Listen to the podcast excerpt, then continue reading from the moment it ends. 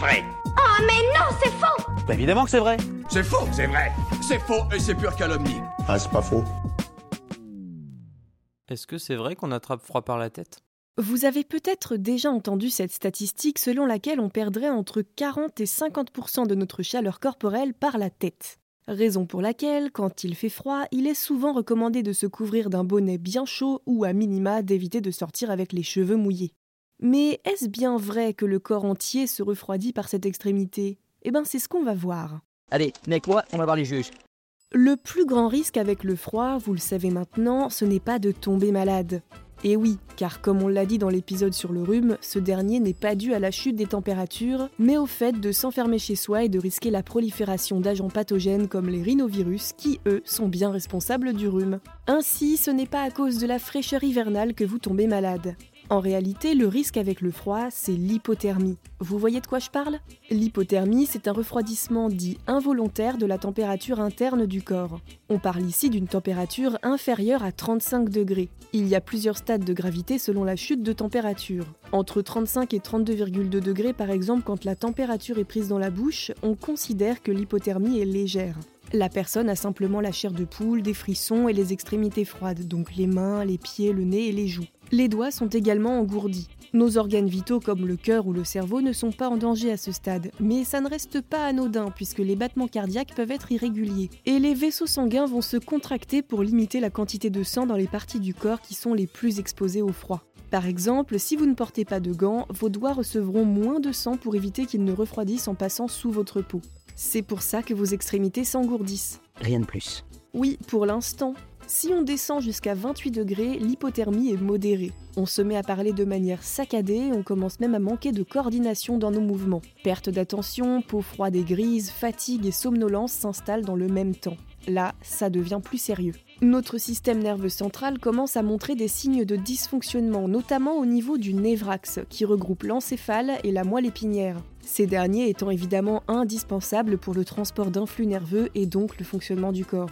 Ce qu'on appelle un flux nerveux, pour rappel, c'est ce signal électrique qui est produit par un neurone quand il est stimulé. Bref, du coup, à cause de ce ralentissement du fonctionnement cérébral, c'est assez fréquent que la personne concernée soit complètement désorientée ou en état de choc. Et enfin, en dessous de 28 degrés, l'hypothermie est grave. Dans ce dernier cas, les fonctions vitales comme le système cardiovasculaire sont en danger. Le pouls et la respiration ralentissent et le risque d'arrêt cardiaque est élevé. Il faut alors impérativement trouver un moyen de se réchauffer. Vous l'aurez deviné. Je me doute bien. Mais d'ailleurs, comment est-ce que le froid extérieur arrive à embarquer avec lui la chaleur de notre corps? Déjà, il faut savoir que chez l'humain, la température du cerveau, du cœur, des poumons, du foie et des reins doit être maintenue à 37 degrés. Tous nos organes, de par leur fonctionnement, produisent de la chaleur. Tout est fait pour maintenir nos organes vitaux bien au chaud. Mais les mécanismes de thermolyse, donc de perte de chaleur, sont multiples. On peut parler de la conduction, qui désigne un échange de température par contact entre un tissu du corps humain et une surface plus froide, comme de l'eau ou du carrelage ou encore de la convection qui qualifie un transfert de chaleur par circulation de l'air comme quand on court et que notre corps en mouvement est refroidi par le contact du vent. Et on a aussi la transpiration qui permet entre autres de rafraîchir le corps quand il fait chaud. Et aussi la radiation naturelle du corps, un peu comme un plat sorti du four qui réchauffe l'air autour de lui. Bref, c'est via tous ces mécanismes que notre corps peut se refroidir. Du coup, quand l'air extérieur est froid, l'organisme fait tout pour maintenir le cœur et les autres organes vitaux au chaud.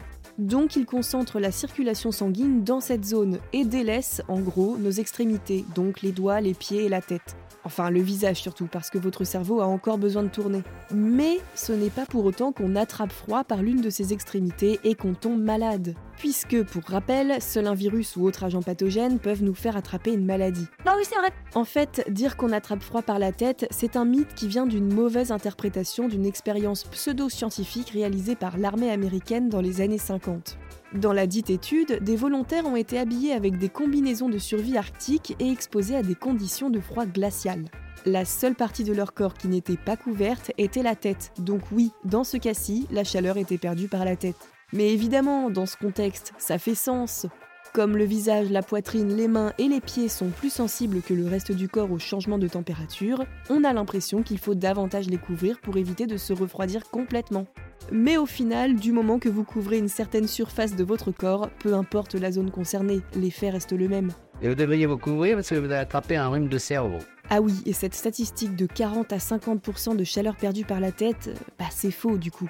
Donc si vous avez froid, couvrez bien un maximum de votre corps, mais n'allez pas imaginer que vous serez malade si vous avez oublié de porter un bonnet. Au mieux, il ne vous arrivera rien, et au pire, vous passerez juste un moment peu agréable avant de pouvoir vous réchauffer. Venez vous réchauffer auprès du feu. Et vous, vous avez d'autres idées reçues à débunker?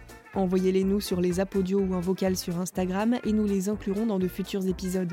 Pensez à vous abonner à Science ou Fiction et à nos autres podcasts pour ne plus manquer un seul épisode et n'hésitez pas à nous laisser un commentaire et une note pour nous dire ce que vous en pensez et soutenir notre travail. À bientôt